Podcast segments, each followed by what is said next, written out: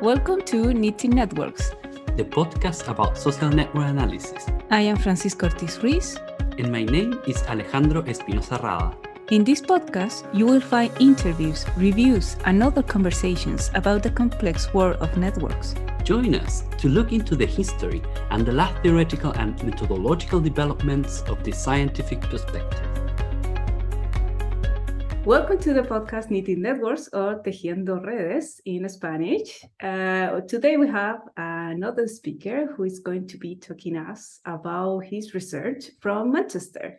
So, hi Thomas, it's very nice to have you here, and it would be great to start the interview with your own presentation. If you can present yourself and tell our people like where are you working and what kind of uh, areas of interest are you working right now? All right, all right.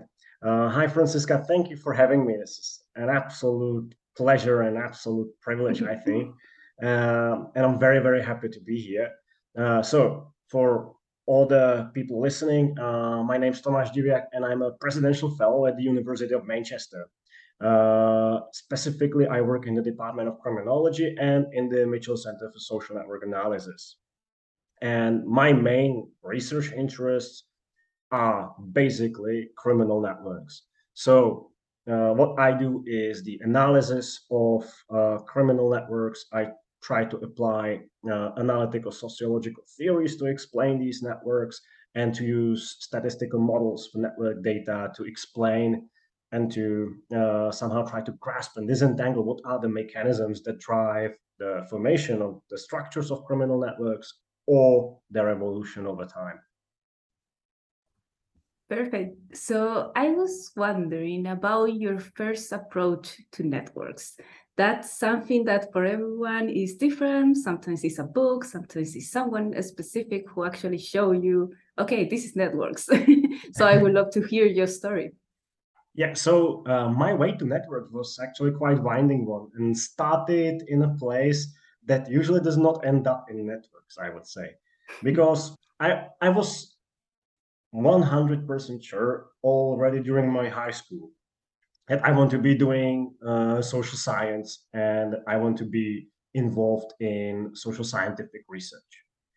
But at that point, what I was really, really into was critical theory, uh, grand theoretical thinking, you know, in the way of Parsons and uh, system theories, or like uh, the grand theoretical uh, critical thinkers like uh, you know Marxist thinking and whatnot, and all yeah, the, the yeah. French uh, critical philosophers and stuff like that. And with this in mind, I applied for Charles University in Prague because I'm from Czechia, so that's like the university that people aspire to go to, I would say. And I applied for sociology.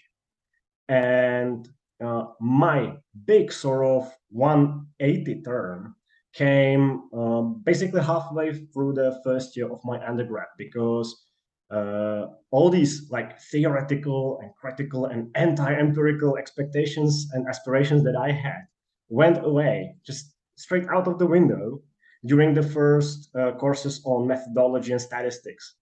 And I was taken just by surprise uh, how great it can be when you learn how to analyze data and how you how great it can be when you can actually uh, confront your expectations and your your own biases and misconceptions with empirical data. And uh, this was also partly, I suppose, um, facilitated by me reading a lot of Karl Popper at that time. Like that, that, really that that was like positivism. Yes. Yeah, yeah, yeah, yeah. So the poverty yeah. of uh, positivism and um, uh, open society and its enemies. These things made me reconsider how I thought about social science up to that point. And so I went into further studying empirical research and how to test theories and so on. But as it, I think, still uh, is with me to this day uh, in some sense, I felt a bit dissatisfied with the stage of um, and with the state of the art, uh, rather, uh, in sociology, where I felt like, well, on the one hand, you have the grand theories and on the other you have like the empirical research sometimes very sort of um, refined and very detailed and it seemed like there was like a chasm like a deep deep gap between the two. And i couldn't just put my finger on it. I couldn't just figure out what it is and how. And i wanted to find an area mm-hmm. uh, where this would ideally be somehow married in in a very sort of uh, mutually informative union. So where theory would inform the empirical research and the methods and the other way around. And i happened to just stumble upon some very small introductory basic course on network analysis. And that was a deal breaker for me. That was that, that was that was where it all started basically. Because i thought wow this is great. This is actually absolutely brilliant. And so i started reading books uh, on my own and uh, watching videos on youtube and stuff like that. And uh, it led me to basically um, write my bachelor thesis using network analysis and also when I started my master's still in Prague, uh, I knew that I also want to take this further uh, to my PhD. And at that point, uh, there was basically no community of network researchers in the in, in Czechia. Uh, there were no experts in the area who would uh, give me pointers or whom I could study with, who would be supervisors or just people who would listen to my presentations or whom I could ask advice. Yeah. And so I started looking around uh, in European context where I could go, where I could learn more if there are research centers or if there are schools or teams that pioneer this approach that I fell in love with. And uh, I stumbled upon two places uh, that seems to be uh, not only very very uh, great in terms of the research but also uh, in terms of of the people in there who were friendly and came back to me and tried to help the, uh, in the email conversations. And those places were uh, manchester the mitchell center where the point of contact so the key player for me was and actually still is to these days elisa bellotti and uh, the second place was the University of Groningen in the Netherlands, where uh, the point of contact and later on uh, through some hoops and loops uh, was Tom Snijders, who became my supervisor in, in, my later stages of my PhD. And uh, these sort of visits, or the, fir- the first visit still during my master to uh, Manchester was a huge eye opener because I actually learned that there's a there's a very vivid, very vibrant network research community, and the research that is going on is very fascinating and is far and far away from what I thought network analysis could be. So really, I I couldn't even begin to grasp what's what's going on around me. But it was so great because I felt like oh, th- th- some something is happening in here, and that's great. yes. And like there is yeah, people. After, yeah, exactly. there is community. Exactly, There is someone who is actually talking about this stuff. Like I'm, I'm not. I, could, I, can talk about yeah. networks to these people, and exactly. they don't seem to, or they don't seem to think of me as someone who's weird or crazy or talking about exactly. Like we are so, all passionate about the same. yes. you can nerd out about these things. So was, I, I felt like I'm I'm coming home uh, that I didn't know I had and uh, from this point onwards, I thought, okay, so if I want to really devote myself to doing these things and if I want to learn more, I, I cannot, sadly, uh, just stay in uh, Prague, which otherwise is a city that I really like and uh, I have very fond memories and uh, I still visit or stay a lot of the time in the cities to this day. And so uh, this led me basically to not only well kind of antithetically i would say i would say or perhaps one could say um, apply for a phd in prague while also uh, traveling to groningen which later on developed into a double degrees between so double degree studies between groningen and prague and so I spent my PhD basically on the yeah. bus or on the plane between the two places. Um, where in Prague, I usually just taught and um, did some things necessary to sustain myself. And in Groningen, it was the place where I learned and where, where I uh, worked on my research. And honestly, that was that was that was just great. It seemed crazy uh, at the start that I would be traveling a lot and um, that it would be so time and energy consuming. But it, it was the best decision that I made, given the set of choices that was uh, laid in front of me. And well, fast forward a few years, I finished my PhD and I was looking uh, for available postdoc positions. And this opportunity to to undertake this presidential fellowship in Manchester came, and uh, it instantly sort of clicked with me because I knew that there is a great bunch of people uh, in the Mitchell Center whom I knew from my previous visit, and I knew the place, and I knew that they're doing some very, very, very good research, and so I thought, well, I'd like to be a part of that. And so I applied and it worked out just right. And so now I'm I'm well halfway through the presidential fellowship. That's amazing. Actually, you have been already, well, more than how much time you have been I was wondering about the time. Yeah, so almost two years, uh, more. Uh, a bit more than two years uh, yeah. since I. So it's been something like uh, 27 months since I started my well, uh, presidential yeah. fellowship. I started amidst the very first lockdown in 2020. So it took me a while to actually Mm. get to Manchester physically, but I mean, using Zoom and all the other Yeah. uh, wonderful, beautiful technology that now sort of penetrates our daily lives, uh, I was able to maintain the contact and start working as if, or well, to the best of the capabilities and possibilities of everyone. involved. Yeah, exactly. And also in the university at that point, it was almost everything online. So Yeah, exactly. also makes exactly. sense. It, it was the same as you were in the place actually. so that was indeed, great. indeed, there were no in-person Yeah. meetings, so hanging It out on Zoom was was was the the, the norm. Exactly. so now uh, I would like to ask you about um, if you have any researchers that actually inspire your work, and maybe it could be one or two, or I don't know. Okay, so uh, may I be, uh, or may I have the audacity to answer that question in a bit of an elusive manner? And instead of just naming two or three people, I will name three layers. Okay, okay, Because that's this, like, a tricky way of doing it. multi-level yeah, approach to inspiration. Yes, exactly.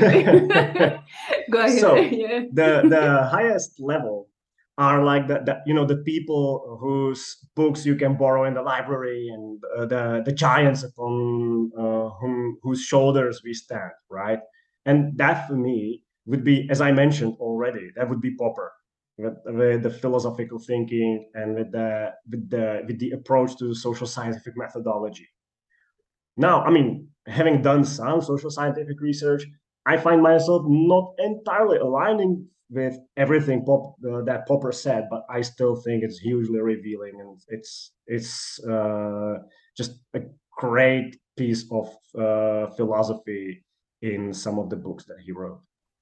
And in terms of specifically, because I'm trained as sociologist, so a greatly inspiring person for sometimes much the same reason uh, as Popper, and sometimes for completely different reasons, would be Merton, because I think his his writing, unlike Popper's, is very, very sort of I would say even lighthearted, uh, very easy to grasp. So it's a it's a great gateway actually into uh, sociological thinking for students, and the the way he asked questions about empirical phenomena and the way he tried to reason about it is very, mm, I would say, close to uh, my uh, intuitive and also scientific approach to social world.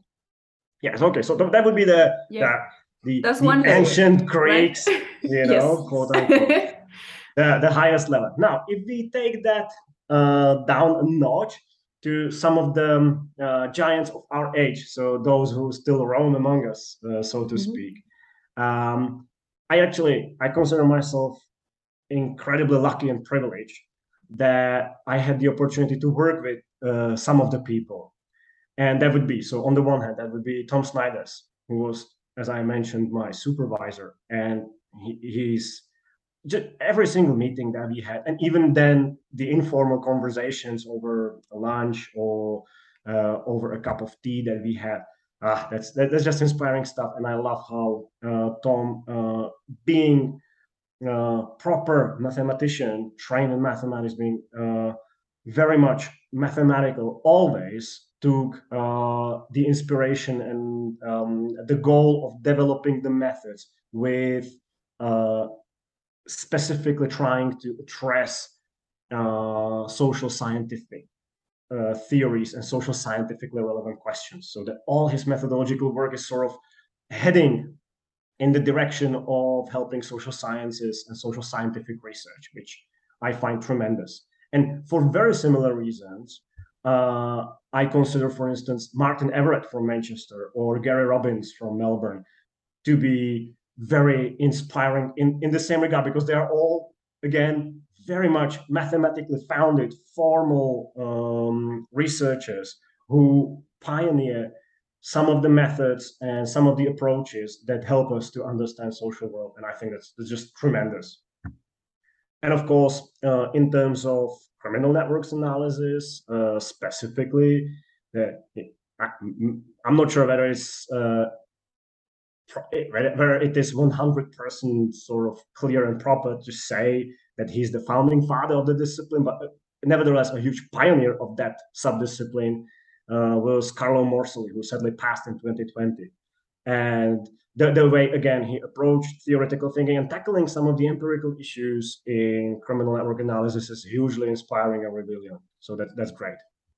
Okay, and that would be the second layer. Yeah, I was almost layer, asking, like, that's yeah, yeah, which yeah. one we are, we are, we are right now. it. And the third yeah, layer, Go ahead. and I think we tend to, so whenever people talk about who inspired them and so on, uh, we tend to overlook the social influence processes going around us. And by that, I really mean the perhaps not, not, not the big names yet, uh, but nevertheless, the people who surround us in the departments that we work uh, in or uh, in the teams and projects that we work on. And to be quite fair, uh, some of my best friends are the most uh, influential people and the most inspiring people for me. Uh, and in in that way, their weight, their uh, the, the weight of their influence on me, and uh, the way they're inspiring for me is far bigger and far more serious than Popper or Merton because the they are the people that I can have a dialogue with, and uh, that's incredible. And so, be it uh, the people in uh, in Swinburne in uh, the in the Melnet team where I spent some time, or be the people in the Mitchell Center in the Department of Criminology in Manchester, or uh, the Network and Statistics group in Groningen.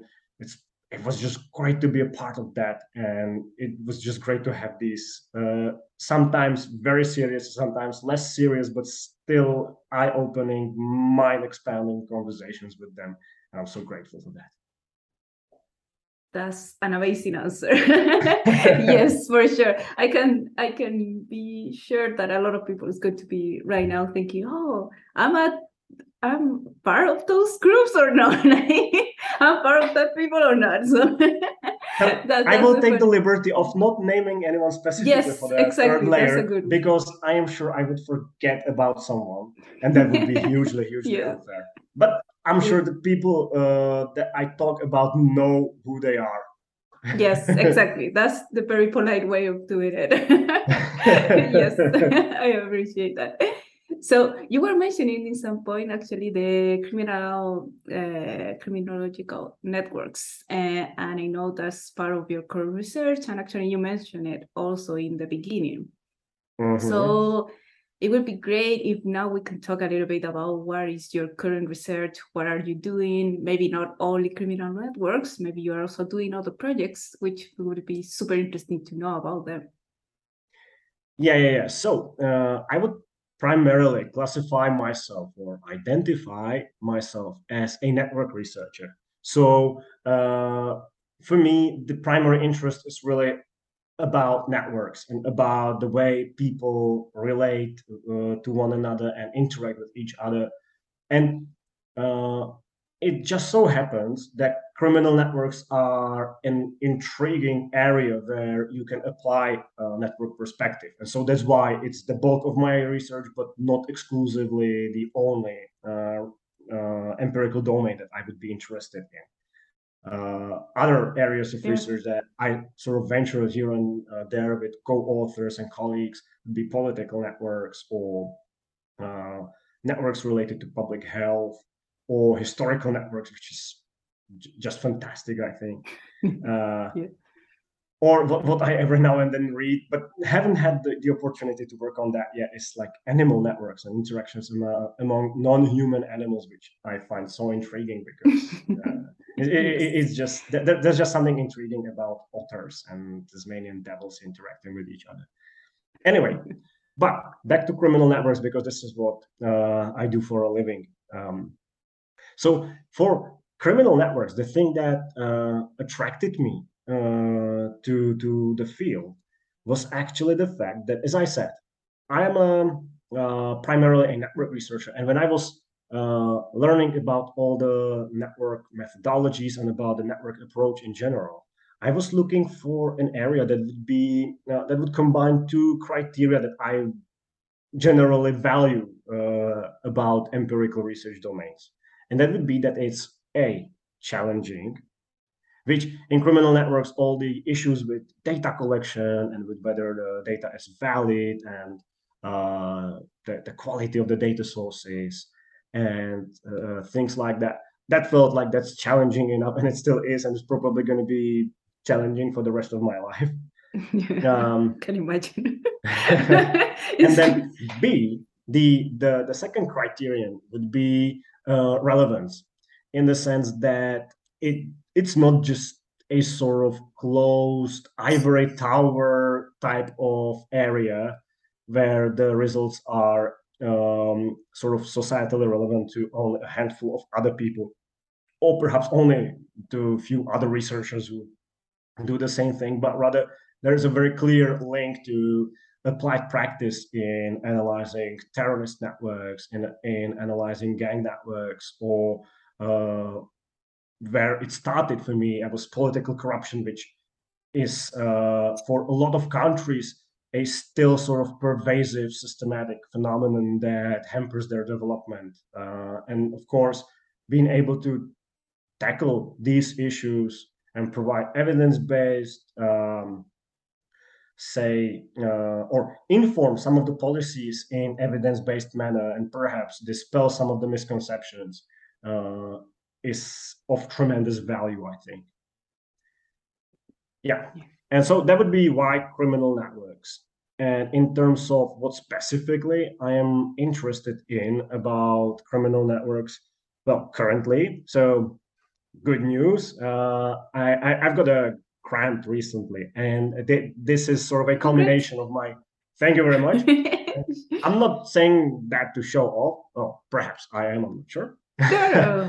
but because actually I asked for your current research, so go yeah. ahead. uh, and the, uh, the, the grant is not uh, uh, anything that would sort of happen by, by accident, but rather it's uh, an expression of my long-term theoretical and uh, methodological interests, and that is um, in general, when we approach criminal networks from analytical point of view, so in terms of using method methods and applying models and so on, we use models that uh, were developed in other empirical domains uh, primarily. So statistical models for networks like ERGMs or stochastic actor-oriented models They're primarily developed for networks that are non-covert or that are not criminal uh, such as classroom networks or legitimate organizations and so on.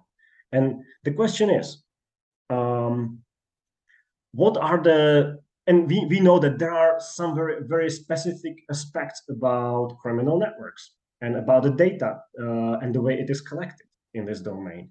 And so the question is, how can we um, actually make the models develop in different uh, empirical domains, how can we sort of uh, tailor them uh, to better suit the the needs that we have in terms of addressing issues that are specific for criminal networks. Mm. And this is also deeply interconnected with uh, theoretical questions about the development of these networks over time. Because the evolution of these networks, we can sort of generally think of it as being driven by two sets of drivers. The one would be the endogenous internal evolution of these networks, as we see it, after all, everywhere else. Mm. So the the fact that ties being created or being maintained or being actually uh, deleted, uh, that may foster or stimulate creation or deletion, uh, in general, change in the creation of ties uh, in the future. Uh, but then there's also the other set of factors, and those are the external conditions that affect the network as a whole, as sort of climate surrounding it in a way. And this is very re- I mean, again, this is quite relevant for all the other networks in other empirical domains as well. Don't get me wrong. But in criminal networks, this is something that's absolutely key because the, the networks that we study in criminal network analysis are sort of defined by the fact that actors that are involved in them uh, aim to avoid any detection. So they are sort of defined by the fact that the people who are interacting in these networks are trying to maintain secrecy and being hidden from the outside. But then the outside world at large still affects those networks. Primary uh, case being, for instance, police and the way they interact with these networks. And uh, what I want to see is how uh, these changes in external conditions, be it arrests, be it uh, changes in uh, sort of illicit supply and demand, and so on, how these things then translate into the changes or how they interact with the mm-hmm. changes in the network mm-hmm. structure. Well, amazing. You have a lot of work to do, actually. yeah, yeah, yeah. that sounds like a big line of work, actually, for the next couple of years at least. well, well, that is the plan. okay, great. So let's talk now about uh, conferences, uh, mm-hmm. about your experience with. Uh, just presenting in all the conferences, especially the Sunbelt ones uh, or USNA, um, the European one. Um, I would like to know how was your first presentation? Uh, when was it? Like, how was your experience in general? Or maybe you didn't present the first time that you attend to a Sunbelt. That also happens, but I would mm-hmm. love to hear your story. No, no. So my first uh, Sunbelt was the 2015 in Brighton in England. And I already presented there some sketches, uh, preliminary version of my master's dissertation. And uh, the for me, that was also the first big international conference. And so, in many ways, it was how I then um, set my expectations for other conferences. And mm-hmm. uh, it's quite unfair to the other conferences because Sunbelt is uh, as far as my humble personal anecdotal experience goes, a great conference that is packed with great presentations, with great researchers. Uh, the feedback that you get uh, in the sessions, but also then in the coffee breaks and really talking to people is absolutely outstanding and phenomenal. And it, it, that's, I think, a great thing about the network community or the community of network researchers because they are they, they explicitly know that there's a value in networking and in, in interaction and in exchanging ideas. And this is what makes, I think, uh, the, the Sunbelt conference and also by extension, the other conferences like the EUSN or uh, sadly those that will probably no longer be the uh, not no longer be possible, but those that were held in St. Petersburg, the networks in global world. Uh, these network conferences were just great and i always looked forward to the next one because i knew that i wouldn't get better uh, better feedback. And i also wouldn't hear any more interesting and any more stimulating talks from other people than in these conferences. And it was so i don't want to sound very critical to to other disciplines or other conferences But then comparing that to even like larger and far richer, for instance, conferences in my areas, like in criminology, um, the quality of the presentations already for master students or PhD students at the start of their uh, PhD project is really, really high compared to what you see in the other conferences in general. And uh, I was quite sort of negatively surprised and in a way disappointed when I then, after attending a few of the network conferences, finally arrived to a non-network conference, and I, I, I kind of sat there and thought to myself, hmm, where's, You where, have to where are the models? What are the research questions? Yeah, Uh, you have too high expectations already. like Yes, yes, yes, first exactly. one, big one is is sample. Yeah. Yeah, yeah, yeah, yeah. So, uh, well, with Sunbelt being sort of uh, geographically dispersed and happening in, sometimes in quite remote locations, it's not always that I can afford, um, in terms of time, uh, to to attend those conferences. Uh, even though some of the locations are spectacular, uh, but whenever I can, I always do. And uh, that goes also for the European conferences on social networks. And then, of course, for criminal network analysis, uh, there are these very small and um, absolutely phenomenal uh, illicit networks workshops, which don't get fooled with the name, but uh, they are basically just small conferences for criminal network analysis or illicit network analysis, and that's the those conferences uh, have been going on for uh, quite a few years now, and my again very humble and very anecdotal uh, evidence is that the quality in those conferences also like steadily increasing year by year. And uh, some of the research that is presented there is absolutely absolutely phenomenal and great. And what i must say is that the, the, the, surprising thing about this is that the methodological and theoretical innovation in these conferences specifically seems to be largely driven by uh, young scholars in their doing their PhDs or postdocs, which is which is breathtaking in a way to see that uh, these people coming into the field are already sort of pushing so much on, on the boundaries of the existing sort of body of knowledge.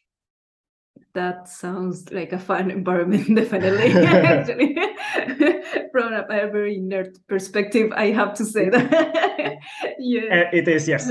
and actually, you need to give me um, the name of this conference or maybe the social media or something. So in that way, we can add it into the web page. So Yes, yes, yes, do, everyone will who is interested in these do. Um, networks. all for so all for uh, spreading the the glory of of, of this uh, small conference uh, because it's really tremendous. Yes.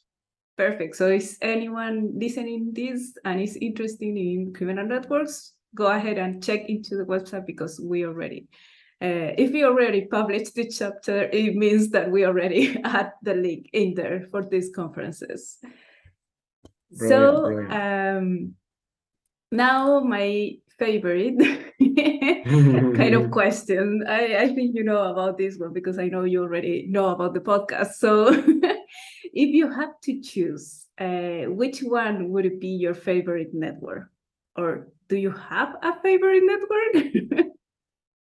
I've I've been actually thinking about this question a fair bit by myself even before we started talking about me participating in That's good. podcast. Yeah.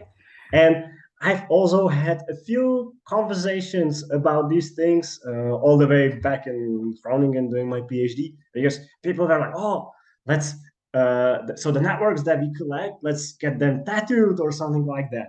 And I thought, no, no, no, no, no, I'm not participating in this because the networks that I study represent some of the worst things humans are in general capable of, like terrorism, organized crime, violence, mafia, uh, political Yeah. corruption. I don't I don't want nice. that on my body or like on my wall in in my living room. No, no, no, no. And uh, with that, I sort of thought, hmm, but maybe I just don't have any favorite network then. But I realized uh, basically uh, by accident when I was preparing for uh, for teaching. That I keep reiterating uh, the Padgett's and Ansell's Florentine families network, and it's because uh, it's you know it's very small, it's nicely neatly documented, and so it's great for teaching purposes. Well, and I'm a huge history buff. I, I really love reading history books and listening to channels on YouTube about historical events and whatnot. And I realized that th this network, if there is a favorite network for me, it's probably this one because it sort of combines my my pet peeves and, and, and my interests together with uh, what I like to teach and uh, with, with, the possibility to actually showcase some of the things that I like to teach. And also, if I then think about the paper, uh, which was 1993, 1994, something like that, um, on the rise of the Medici, uh, I realized, so it was one of the first papers that I've read in social network analysis. And I realized how sort of paradigm shifting even for me that was that something that i always thought is non-formalized and only sort of absolutely anecdotal and qualitative such as describing historical events can actually be fruitfully enriched with bringing formal methods such as social network analysis into it and how network uh, perspective can shed light or sort of solidify some of the hunches and hints that we get from the sources of historical data. And so I thought, well, this, this, is, this is actually a brilliant network. So Florentine families, that is. And it's multiplex, Definitely. and I love multiplexity as a concept. So yes, exactly. That's a really good example. Amazing. Yes, uh, I think a lot of people would agree with you probably. So I have heard a lot of people like every time that I ask this question, they also sometimes mention this one as a second option because they have their favorite. But this one is something that I don't know a lot of people like really like, and I think it it has to be with the idea that you were saying that is really well documented, it's really nicely done. The whole network is like a clear really good job like yeah yeah yeah yeah, yeah exactly. so it makes sense it's really good one yeah you should you should have a poll in your podcast uh, among the people who listen to your podcast. What, what is their favorite networks? And maybe maybe I'm just sort of uh, you know saying what everyone else is afraid to say aloud, as they exactly. well, the funny thing is that actually we were having some ideas like that, and we were thinking in some point in the future uh, for the people who are listening that that could be interesting that we are hoping to collect all the information that already the interview was said to us. And mm-hmm. maybe set a poll from the people who already we interview. Like what is the network which is w- winning right now? Like yeah, something yeah, like yeah, that and add it in the web page. So i definitely agree with you uh, an idea of mm. like a poll. I like it. So okay this is the last question and i leave you uh, so I would like to know, in your opinion, which are the following challenges for the network's perspective? And this could be a question that could be broad, it's really broad question. So maybe it could be something about the whole network perspective, or maybe something about the specific topic that you are studying. However, do you feel is is uh, better for you to answer? Yeah, yeah, yeah. So challenges in a broad sense I would be daring and courageous enough to yeah. uh, try to answer both of those questions. So first, perhaps what what I think is the the challenge for and the, the, the big question, the capital Q question for uh, criminal networks research, and that would be so. Again, uh, if we look at the state of the field and state of the knowledge, uh, we know already what may be some of the mechanisms that tend to reoccur in terms of explaining uh, the evolution or the structures of these networks.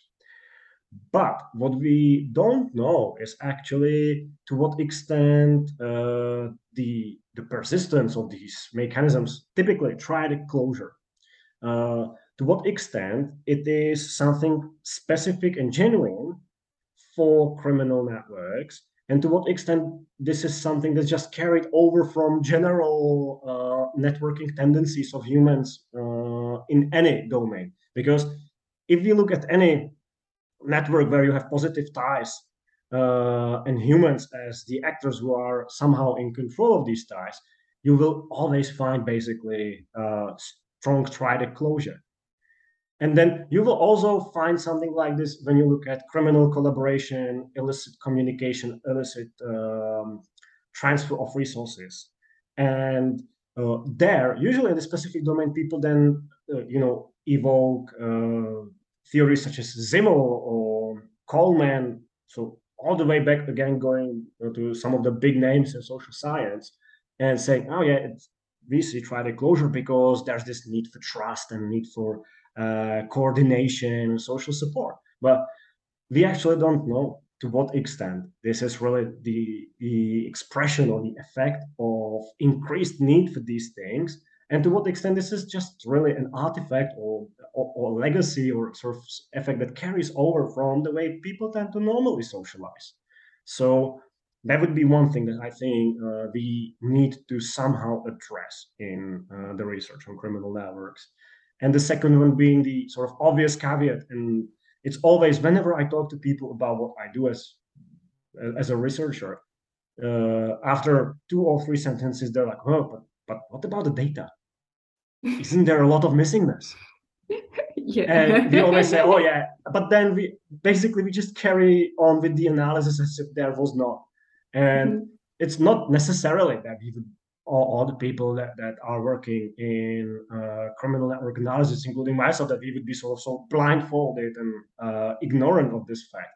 But rather, the, the question of missingness in this uh, in this type of data is far more intricate than it is in your average uh, classroom data or average organizational data because in criminal networks the tricky thing is uh, that we don't know what we don't know so we actually don't know whether what we have in the data and the zeros that we have in the data, whether they are genuine absences of ties or absences of interactions, yeah. or whether they are just missing.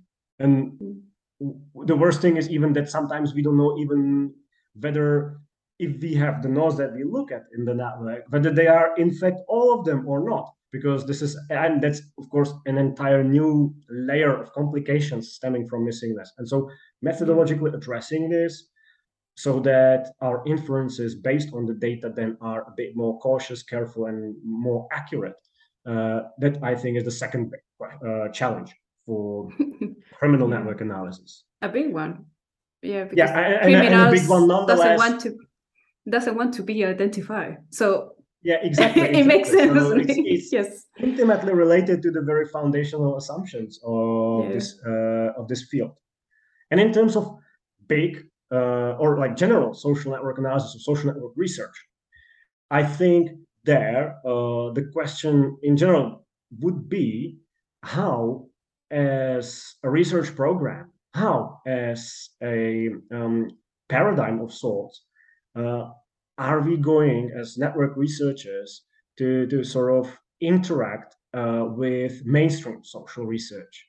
Because um, even though I would say sort of um, verbally, people even in mainstream social science tend to use the term networks and you know, connections and uh, concepts like this uh, very frequently.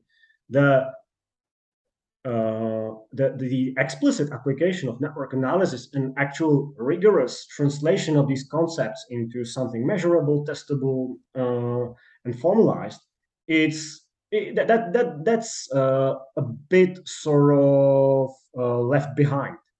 And it's nice and it's great that we have all these great conferences that we just talked about and that we have all these methods. But uh, if we eventually remain uh, on the periphery of scientific knowledge. And our uh, our research and our results our findings do not sort of get across to mainstream social science and do not get uh, across to audiences at large. So to general public uh, or decision makers policy makers uh, then no matter how fine grained and how great and how exciting uh, these findings are, they won't matter as much because they will just not be heard. And so I think uh, in this sense, uh, we should be able to find a bridge, uh, not necessarily in terms of, well, perhaps as well in terms of scientific communication and dissemination of knowledge, but also in theoretical terms, how to connect our knowledge about networks with the some of the mainstream conceptions of society, of economy, of history, of politics, and of crime. Perfect. Thank you so much, Thomas. Um, thank you for being here. Thank you for taking the time of just talking about this. Thank you for inviting me. This was today's chapter. We hope that you enjoyed it. Remember that the first Wednesday of each month we will publish new chapters. Also, you can always send us suggestions and ideas to our emails. We hope that you heard us again, and in that way we can continue knitting networks.